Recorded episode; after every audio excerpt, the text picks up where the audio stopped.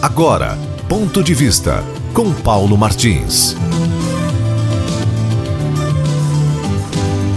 Confesso para os senhores que estou espantado. Espantado por quê? Aliás, eu já nem deveria me manifestar como espantado diante de certas circunstâncias que mostram que a gente já sabe com quem está lidando, né? Mas estou vendo aqui nas páginas que a Câmara de Vereadores de Cascavel teve uma sessão que durou 3 horas e 20 minutos, segundo as páginas, sessão na qual o assunto discutido não foi outro senão proibição de fogos de artifícios. um dia desses, perderam tempo tremendo discutindo sobre canudinhos, vejam senhores. Então, o grau de importância da nossa Câmara está verdadeiramente notável.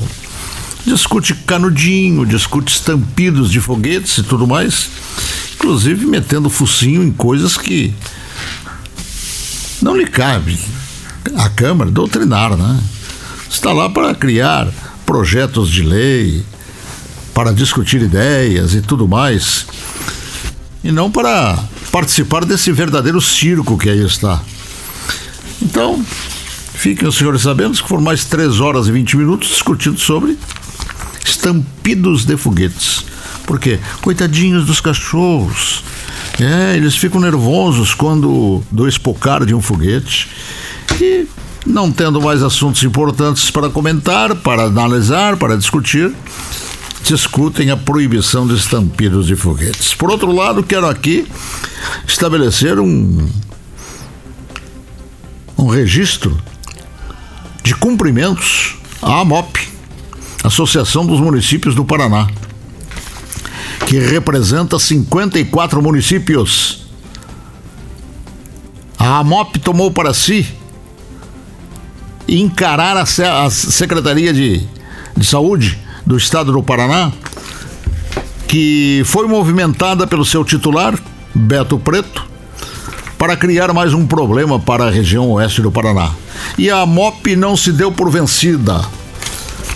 Achou que aquilo ali foi uma intervenção que prejudica principalmente o oeste do Paraná e tomou para si a iniciativa de encarar o seu Beto, que tem uma estrutura política na sua formação política também, né?